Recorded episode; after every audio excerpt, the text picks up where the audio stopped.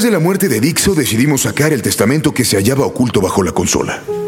Siempre estuvo ahí, pero todos creían que era un viejo guion de la época de cuando estaba Abel Membrillo, y todos lo dejaron en ese mismo lugar, creyendo que era importante conservarlo en el mismo sitio donde las largas manos de Abel lo habían olvidado. Quizá de esta manera podrían venderlo en una subasta una vez que México ganara el Mundial de Sudáfrica. Hace pocos días alguien lo movió por descuido y se dio cuenta que lejos de ser un guion, era el testamento de Dixon, en donde se explicaba detalladamente cómo habría de morir. Y más importante aún, qué hacer con la caja de duraznos que había en la entrada de la oficina y que hacía tiempo nadie tocaba. Es probable que muchos se pregunten qué ha pasado, por qué hemos cambiado y por qué las cosas ya no son como eran antes. Y la respuesta es muy simple. La única forma de darle forma a un nuevo Dixo era juzgando nuestro propio trabajo, recordando ideas buenas, reteniéndolas y aceptando que solo hay una cosa peor que no ver los errores propios. Saber que puedes mejorar y no hacerlo. No mancha la piel, no es nuevo, es mágico. Los duraznos los habían traído de un lugar remoto llamado Zacatlán de las Manzanas, en un año donde llovió demasiado y no hubo cosechas de mango, que es la fruta característica de la región. Ese año, sin embargo, los árboles dieron esos hermosos duraznos, que dieron a Zacatlán de las Manzanas su más grande cosecha, y mejor aún, los ingresos para construir el orfanato, donde años más tarde habría de surgir el siguiente gran revolucionario y caudillo de México, quien sacaría al Partido Verde del poder por no haber cumplido su palabra de declarar a Zacatlán como una reserva ecológica. Años antes de que el caudillo revolucionario llegara a montar su primer caballo, Zacatlán de las Manzanas dio una cosecha de duraznos tan prolífera que decidieron mandar una caja a todos los periódicos. Pero los repartidores perdieron su ruta y abandonaron la caja en el primer establecimiento con reja de metal que vieron, dejando a su suerte 8 kilos de duraznos que tenían en la caja la leyenda. Bébase bien frío. Entre los cambios que podrás encontrar hay una gran cantidad de publicaciones en los que te mantendremos al día con todo lo relacionado con música, cine, cómics y literatura, tecnología, noticias del mundo y por supuesto, las voces y plumas que ya se encontraban en Dixo. Además de nuevos colaboradores, también tenemos una mejora significativa en los videoblogs, coberturas y contenido en general. Hemos escogido cuidadosamente todo el contenido que vas a obtener. Hay para todos los gustos y hemos cambiado nuestras reglas para poder crear nuevas y mejores condiciones. Y así, brindar acceso a todos los sitios interesantes que puedan serte de alguna utilidad. Para los nuevos visitantes de Dixo tenemos mucho contenido que podrán descubrir.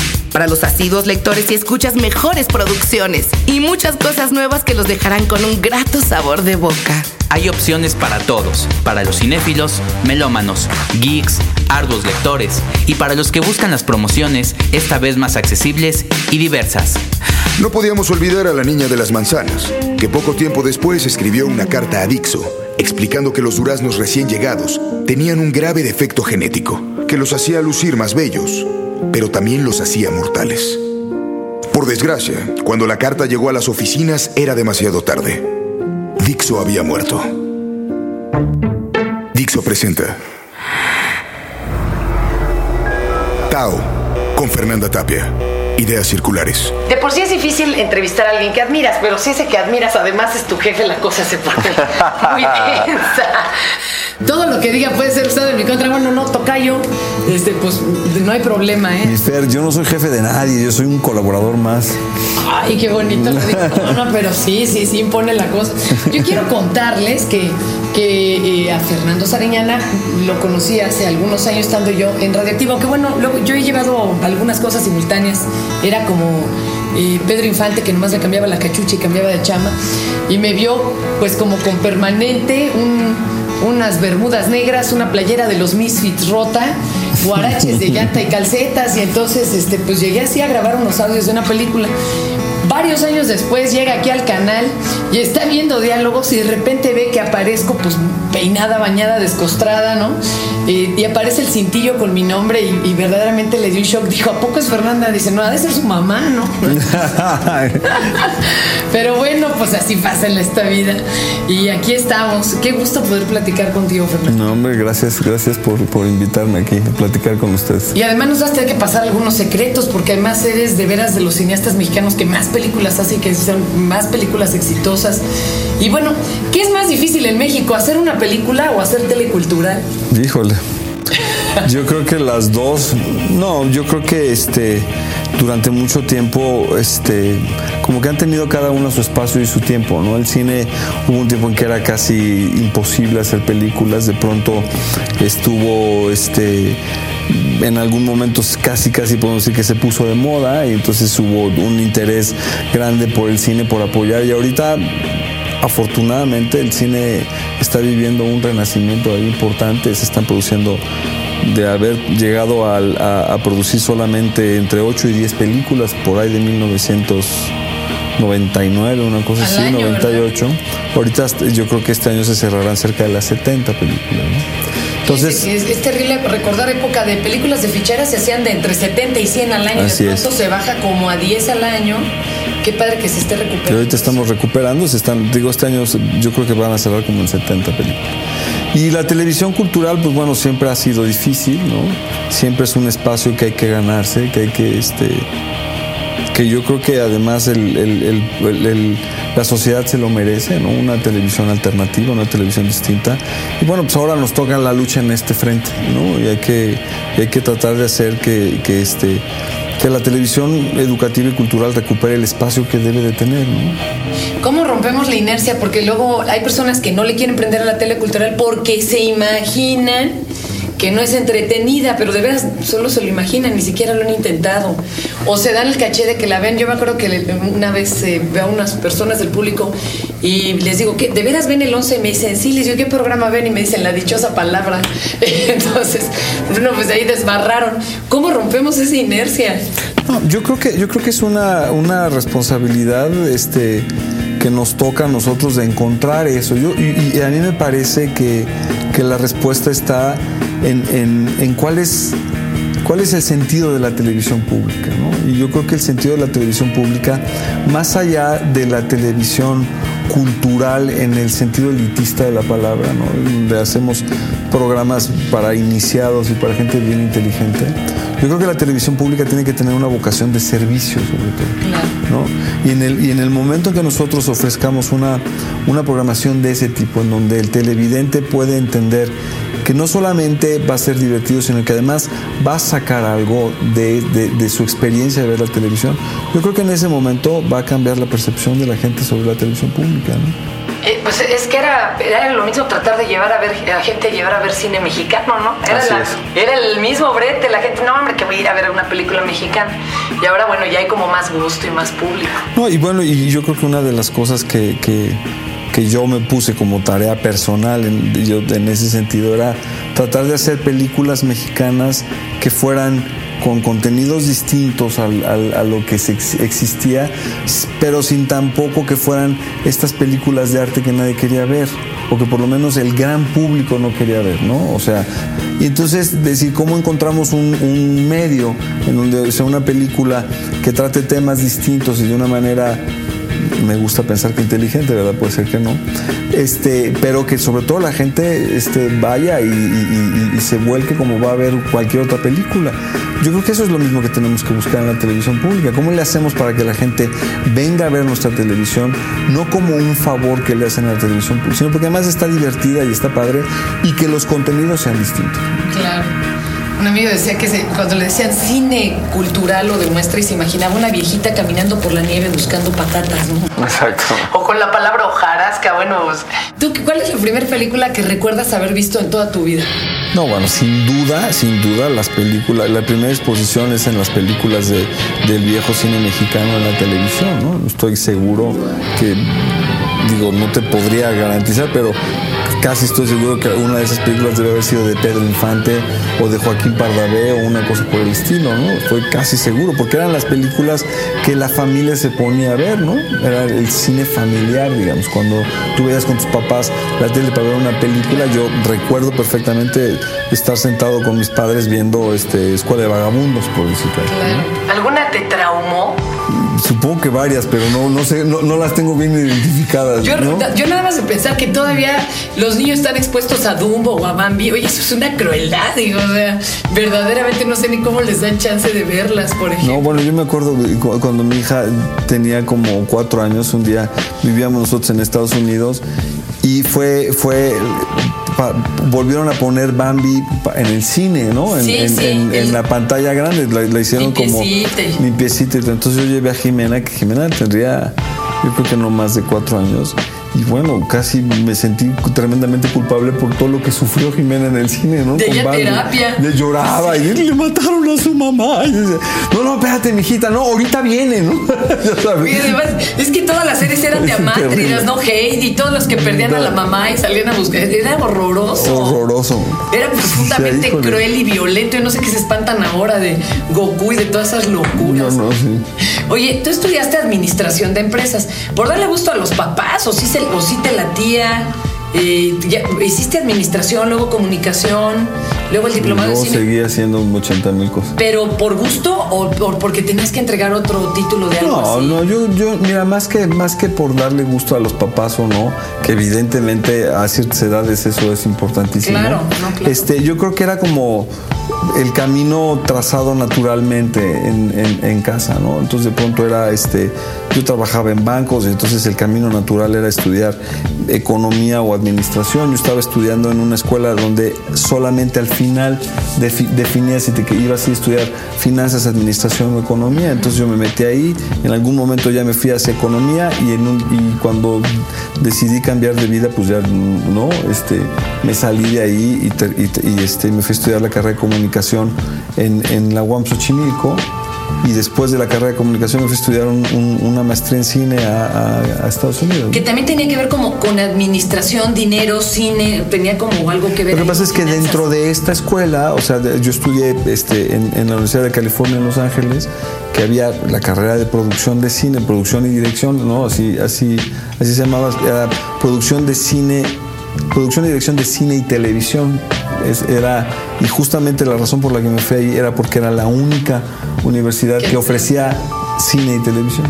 Pues yo me fui a estudiar ahí y dentro de la, y dentro de la escuela había un, un diplomado o, un- o digamos que una serie de clases, por decirlo así como, como le llaman ellos, un professional certificate en lo que era administración de empresas en la industria del entretenimiento. Yo aquí, yo empiezo a atar cabos, eh, digo, le estoy haciendo al psicólogo aquí de, de banquito, pero ¿será por eso que eres de los cineastas que más películas producen? Porque tú sí le sabes a las finanzas en el cine. Los demás de veras yo platico con ellos y es una tragedia porque no, es que espérame, es que los dineros y siempre salieron mal y, y en cambio tú sí de veras pro- produces dos simultáneas y hay gente que te busca y para que entres algo más. ¿Será por ese conocimiento, ese dominio que sí tienes de los... Pues mira, yo, yo, yo, yo, yo quiero pensar que es o porque soy muy talentoso, porque soy muy guapo, pero creo que no es ninguna de las dos. yo creo que no es ninguna de las dos. No, yo creo, mira, yo creo que tiene que ver en esta industria es, es así y tiene que ver con, con tú eres tan bueno como tu última película y como le haya ido en taquilla a, tu, a la última película y eso y eso desgraciadamente así es el ¿no? O sea, te van seis meses y te odian pues, por eso. pues, eh, lo que pasa es que entonces cuando tú, cuando nosotros, eh, yo, yo he tenido la suerte de, de que de que las películas que he hecho hayan han funcionado en taquilla, entonces es mucho más fácil conseguir el financiamiento de la que sigue, ¿no? Porque no es ya ya lo pueden ver aunque sea remotamente como negocio, ¿no? Como una posibilidad de que bueno, en una de esas me regresan por lo menos la mitad de mi lana, ¿no? Porque normalmente en las películas era pues ¿qué crees, no? Le Pues vas a negocio, sí. le vas a meter una lana y pues este ahí luego nos vemos, otro día platicamos con más calmita, ¿no? Y le pasas más tu nombre ahí. Claro, y entonces pues, pues, no era muy fácil conseguir la lana. Pero cuando tú lo empiezas a ubicar como una, como, como un, como una producción en cadena y como vamos a no le estamos apostando a una película, sino le estamos apostando a cinco o seis y a lo mejor de las cinco o seis una nos va muy mal, una nos va muy bien y dos nos va más o menos. Pues entonces ya el negocio es distinto, ya la proyección es distinta. Y unas también que ya hasta por la segunda parte, que eso es rarísimo en una cuestión, una serie mexicana. Oye, y aquí nos tienes de contar algo de, un corto que, bueno, no sé si era corto película que te aventaste allá en la, en la de California donde estaban implicadas unas bandas y que tuvieron una anécdota muy simpática. Ah, no la tienes que contar que tú estabas adentro del cuarto gritando action y nadie entraba. Nadie entraba y nadie, no, no, nadie nos pelaba. Porque esto es genial.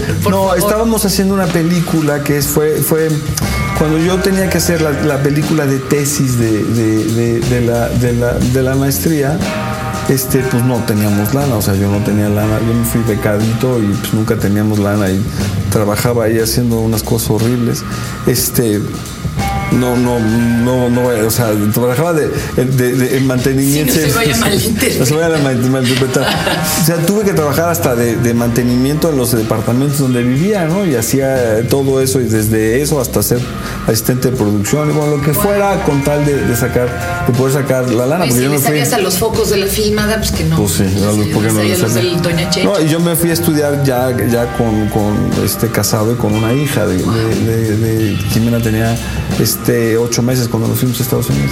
Entonces, cuando llegamos, cuando finalmente terminé, eh, digamos, los cursos y teníamos que hacer la, yo tenía que hacer la, la película de tesis, este pues no había manera de conseguir este, lana para hacer un cortito bien padre, ¿no? Que costaba, no sé, 35, 40 mil dólares. Exacto, y en Estados Unidos peor. No, pues estaba como en javanés. Pero lo que sí vimos, lo que sí vi como posibilidad era hacer una película para lo que, se, como, lo que es conocido como serie B, ¿no? como una película de acción, no sé qué. Y entonces era mucho más fácil conseguir 150 mil dólares para hacer esa película que conseguir 45 mil dólares para hacer un corto. ¿no? qué padre, y entonces, y entonces yo decidí que íbamos a hacer una B-movie. Y entonces hicimos una película que era una B-movie y canalla de, sobre un policía este, mexicoamericano y tal. Pero entonces todo el rollo era que todos los buenos eran chicos y mexicanos y todos los malos eran gringos, ese, era, el rollo. Entonces, total que pues esto nos llevó a, estar filmando en, en, en East y en las partes más cañonas de, las bandas, pero grueso, ¿no? De, las, de las clicas, ¿no? Como les llaman. Y entonces, este estábamos filmando en un lugar que se llama el Puente de la Calle 4, que es, que es este que es tremendo, ¿no? O sea, hay, y hay dos anécdotas que son sensacionales. Una es que pues, no teníamos lana, ¿no? O sea, teníamos muy poca lana para... entonces, pues, los props que teníamos pues, eran... Teníamos ahí como tres pistolas de plástico y una ametralladora de plástico, no sé qué. Entonces empezamos a preparar y entonces empiezan a llegar los extras y pues la gran mayoría de los extras eran cuates, eran que verdaderamente pertenecían a las gangas, ¿no? Y entonces de pronto, este le digo a, la asistente de dirección, bueno, ya y empiezo a ver que ya están puestos ahí los cuates que estaban supuestamente subidos en unas, en unas este, piedras ahí, no sé qué. Y entonces empiezo a ver, empiezo a contar, digo, una, dos, tres, cuatro, cinco, seis, quince, diecisiete, dieciocho pistolas y siete ametralladoras. Yo dije, ¿de, ¿de, dónde sacaron? Entonces voy con el cuate este y le digo a la asistente, qué buena onda, ¿de dónde sacaron todas las? Y me dice, no, es que son de ellos, son de veras. Y yo, no, no pues, no, imagínate que nos cae la, la, tira ahí. Entonces yo dije, primero chéquenle que no, que no estén cargadas, ¿no? Y efectivamente algunas de ellas estaban cargadas. Hubieras hecho una de su, era su, cuervo, man. No, pues se chutan a alguien. Yo, exacto, entonces bueno, ya. Y entonces luego estábamos, este, ese mismo día estábamos grabando adentro de un restaurante en donde lo que pasaba es que entraban de pronto toda una banda donde este el, este, el policía chicano este, para salvar a la novia que estaba en garras de los narcotraficantes gringos, por supuesto, ¿no? Este, tenía que recurrir a sus amigos de la ganga, ¿no? Para poder este, rescatar a la chica, Entonces, la escena que estábamos viendo era donde entraban los 18 miembros de la, de, la, de la ganga para rescatar. Y entonces estábamos desde adentro filmando, esperando que, que, se, Que, que entonces yo empezaba a gritar, acción, acción, donde tenían que entrar ellos y entrar los 18 cholos, ¿no? Y pues empiezo a gritar acción y no entra nadie, y otra vez acción y no entra nadie. Entonces digo, pues, ¿qué pasa, no? Entonces salimos y los tenían a todos en el suelo. La policía La, poli- de veras. la policía era de veras porque, pues, porque iban a asaltar, Los ¿no? No, y no, ten- no fue terrible porque además no teníamos permiso, traían, no, no fue una cosa terrible. Traían armas de a de veras, Sí, capaz sí, que sí. terminas No, hasta no, en bueno, ya estuvimos a, a punto tú, de caer. Oigan, que hagas una anécdota así. Oye, ¿se puede conseguir esa B-Movie? Yo soy Sí, fan. claro. Pues ahorita ya ven lo que está reviviendo ahí Robert Rodríguez y ellos con Planeta Terror. No, no, seguro, la se puede conseguir. Yo, yo, no- yo tengo por ahí en algún lado el máster y, y algún día he dicho, hijo, mano, hay que conseguir. Porque además está muy divertido porque Alma Delfina sale cantando, lo cual es, No, es gigantesco. qué maravilla. cantando en no, está muy divertido. Oye, hay que revivir los Es autocinemas. una película muy divertida. Sí, ¿no? Oye, y autocinemas y ligue, a ver, esta es otra, digo, a mí me la contaron, yo, yo no sé, que algún día te fuiste a un congreso a Guadalajara, un congreso de comunicación de todo esto que has estudiado. Regresaste después de una semana y dijiste, ya conozco Casi a la casado. mujer con la que me voy a casar. casi casado. Pero Sí, así sí. la conociste y dijiste, ella es. Tanto que me dio hasta hepatitis el día que la conocí, imagínate cómo está. Pero ¿cómo crees? Se te movió todo el mundo. No, pues yo no, yo, yo juraba que nunca en la vida pasaría yo por esos. Y pues sí, efectivamente era un congreso de estudiantes de comunicación. Yo llevaba ahí a hacer una ponencia de- por parte de la UAM Xochimilco. Y la que es ahora mi esposa, 25 años después, es este, era, era una de las organizadoras, estudiaba comunicación en el ITESO. Y entonces, este, pues ¿Qué sí. sentiste cuando la viste? O sea, ¿tú, sí crees en esa, cuando encuentras a tu alma gemela, o sea, sí lo sentiste. No, sí fue una- un rollo ahí de, de- de amor a primera vista durísimo y además ella tenía novio y yo tenía novia y bueno, fue complicadísimo. Pero este... Eran felices Nos los cuatro. conocimos y a la semana ya yo ya, ya le había dicho, imagínate nomás yo que nos casábamos, o sea, lo cual yo tampoco creía, ¿no? Para nada Yo en el no rollo. matrimonio, claro. Pero bueno, 25 años después ahí seguimos. Tus cuates no te dijeron, no, hermano. Bueno, mis estabas- cuates me dejaron de hablar. O sea, porque yo era este miembro, este, no, este Honorario comunista honorario, este, con los pelos hasta acá y el amor libre y la unión era. Entonces cuando de repente dije, ¿qué creen que me voy a casar? Bueno, pues ¿no? varios de ellos me dejaron. Ya después me volvieron a hablar, pero Tiempo en que sí dijeron, ¿qué pasa? Traición Este, a la patria. Traición al género humano. Oye, ¿y qué te movió más? Normalmente cuando entrevistamos a, a personajes muy encumbrados y que tienen muchos premios y muchos logros, y luego les decimos, oye, tu mayor logro en la vida siempre es en mis hijos, ¿no? Es como que algo sí le, se le mueve, ¿no? Grueso. Pero para ti, ¿qué significó? Tu primera película, ya la, no, no la vi movie, sino, por ejemplo, Hasta Morir, ¿no? Y tu primera hija, o sea, tu hija, ¿es lo mismo? ¿Sentiste parecido? ¿Cómo se siente? No, no, tiene comparación. O sea, eh, afortunadamente la, vida real, tangible y tal, es, es, es ahí, con tu hija, con tu familia, con tus amigos, con tus querencias, con, ¿no? Eso es lo que es realmente de, veras, ¿no? Todo lo demás es un juego y está muy padre y es muy divertido y te puedes apasionar todo lo que tú quieras, pero, pero creo que es peligroso perderse, ¿no? Y una de las broncas que tiene el cine es que es muy fácil perderse en eso, donde de pronto la gente, Sí. este, por una película, bueno, Sí, es una capaz de, de- de matar, ¿no? Y yo lo que siempre digo es, es este, algo que algún maestro en, en- en la escuela me enseñó en UCLA que sea, it's just a movie, ¿no? Es solo una película, ten- o sea, Calma.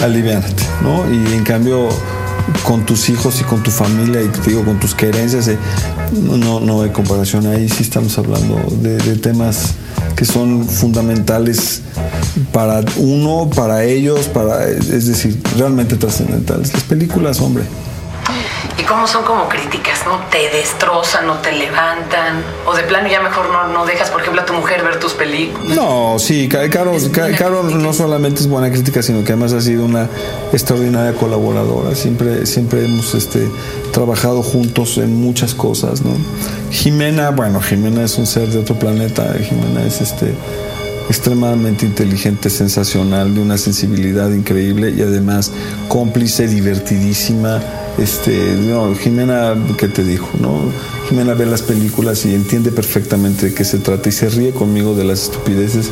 Y no, hombre, y, en general mis hijos, ¿eh? o sea, Sebastián y Fernando, que son los otros dos, son igual.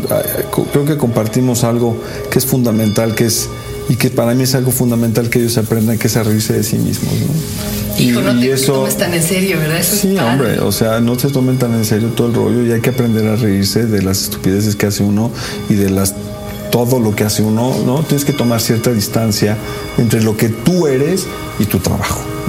Pero parecía que estamos viviendo una generación que no se quiere ver al espejo y verse tal cual es. Por ejemplo, hay chiquitas que mejor se peinan frente a la tele y creen que son Talía. Entonces, así como que es toda esa solemnidad del soy, es como difícil, ¿no? Eso, ¿cómo lo lograste tú en tus hijos? Es como algo bien. No, yo creo que, yo creo que tiene que ver con, por, un lado, con una reflexión profunda de, de, qué se trata la vida, ¿no? Y por otro lado, con una sencillez absoluta de vivirla. ¿No? Y yo, creo que ese, ese es un contrapeso, ¿no? O sea, de pronto, de pronto no quiere decir que, tomes a, la ligera las cosas, ¿no? Sí, la vida vale la pena reflexionar y clavarse y ser apasionado y tal, pero es muy importante entender que uno tiene que tomar distancia de esas cosas y que lo que realmente importa está dentro de ti, que realmente, no estoy hablando de rollos espirituales, es simplemente la paz, ahora sí que la paz, la paz está contigo, ¿no? Realmente la paz de, poder, de, poder vivir la vida de una manera digna y tranquila está contigo, no depende de nadie más. Y eso, una vez que tú puedes traducir eso ¿no? en, en acciones concretas y cotidianas, creo que todo es más fácil. Yo creo que te ayuda a tomar distancia, te ayuda a reírte, te ayuda, ¿no? ¿Cómo le enseñaste valores a tus hijos en un mundo donde pareciera que está todo de cabeza. Es decir, si ellos ven en la tele que a los malos no los agarran o los que roban luego salen libres, vamos, donde pareciera que los malos ganan, ¿cómo les enseñas que la cosa va para el otro lado? O sea, es, como ir contra corrientes, es como ser salmones. Pues ¿Cómo, le hablas de Yo creo que no, no, no, no puedes, eh, tú, la única manera de enseñarle a los hijos cualquier cosa es hacerlo uno mismo. O sea, los chavos aprenden y esta es mi, muy particular teoría, los chavos aprenden de lo que tú haces, no de lo que tú les dices. Para empezar, sí. Entonces, entonces este, si tú eres un ser que vive más o menos con una serie de lineamientos y tal, pues los chavos aprenden que por ahí también se puede, ¿no? O sea, yo, yo no estoy tan seguro de que, de que, de que el mal reditúe y ni que tampoco el bien siempre gane. Yo creo que esas son, son cosas como muy, este, muy grises, ¿no? Son territorios muy grises. Pero lo que sí estoy seguro es que no hay nada como la paz contigo, en el sentido de decir yo estoy tranquilo con lo que estoy haciendo, por lo menos está de acuerdo a lo que yo creo que debe ser el mundo y a lo que creo que debe ser la vida. ¿no? Y, y eso lo puedes traducir en mil cosas, o sea, digo, yo te puedo decir, desde el punto de vista de la practicidad y de la inteligencia, pues no es muy inteligente comprar una película en 180 pesos cuando la puedes conseguir en 10, ¿no? Parecería que. Digo, no, o sea, en un principio dices, bueno, pues a ver, ¿cómo? O sea, aquí compro 18 y aquí compro una, ¿dónde está la inteligencia o dónde está lo práctico de esto? Pero también después decir, pero sí, maestro, pero esto va más allá de comprar una, película, ¿no? Es un acto además estás, estás este, robándole el trabajo a una cantidad de gente. Este, en el caso, de, por ejemplo, de Jimena, ¿no? que digo estas discusiones de, es que yo quiero comprar esa película y nada más la pida, ¿no? Y decir, no, de ninguna manera, y te espera, y no hay manera, es tratar de que entiendan cuál es el más, más allá de, del acto aparentemente inmediato de pues, compro una película en 10 varos, ¿no? Y está todo dar. Claro. Oye, ¿qué, edades tienen eh, tus hijos ahorita? Este, Jimena. Bueno, Jimena tiene 20, casi 22 años. Ajá, y. Fernando, Sebastián tiene 18 y Fernando tiene 16. Bueno, por ejemplo, Fernando todavía tendría que ir a tardeadas, él no puede entrar a un antro en forma. ¿Qué haces? ¿Cómo negocias después de cosas como la que pasaron en el News Divine? O sea, no, bueno, con ellos tienes que negociar todos los días, es una pesadilla. ¿Cómo le haces? No, bueno, y él además, este, eso es por ejemplo otra, ¿no? O sea, como le, tú dices, a ver, papá, es que yo quiero este, tomar un tequila, ya tengo 16 años, entonces tú volteas al otro lado y dices, pues sí, el 97% de los chavos toman tequila. ¿No? A los 16 años y tal, ¿no? Y tú dices, pero es ilegal, cabrón. O sea, punto, ¿no? que no deja. o sea, claro, y el retrógrada y tal. Entonces, ¿cómo negocias esas partes donde dices, pues sí, maestro, pero hay cosas que no, simplemente no se permiten, simplemente no está bien? Y yo no las voy a, a aplaudir ni las voy a fomentar, ¿no? O sea, yo no voy a hacer una fiesta de chavitos de 15 años en donde les vamos a dar pomo y tequila. Sí. Ya si ellos lo meten por abajo del agua, ese es su problema.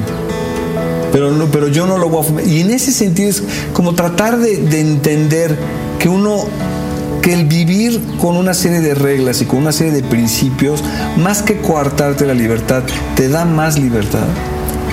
Entender eso es muy, es muy difícil, ¿no? Y, y, y lo, es algo que tienes que negociar. Y bueno, pues sí, con los hijos negocias todos los días, todos los días pierdes, todos los días vuelves a intentar negociar y todos los días vuelves a perder y tienes que seguir negociando y tienes que seguir insistiendo y es un, es un trabajo que no se acaba, pero es un acto fundamentalmente amoroso. Y es un ejercicio de tolerancia a la frustración divina. Yo lo que digo, eso no- vivir en familia, vivir en pareja y vivir con familia, lo único que hace para uno es hacerte una mejor persona. ¿no? ¿Por qué? Porque, porque tienes que ejercitar una serie de cosas que de otra manera no ejercitas, principalmente y fundamentalmente la tolerancia. Tao, con Fernanda Tapia. Ideas circulares. Dixo presentó.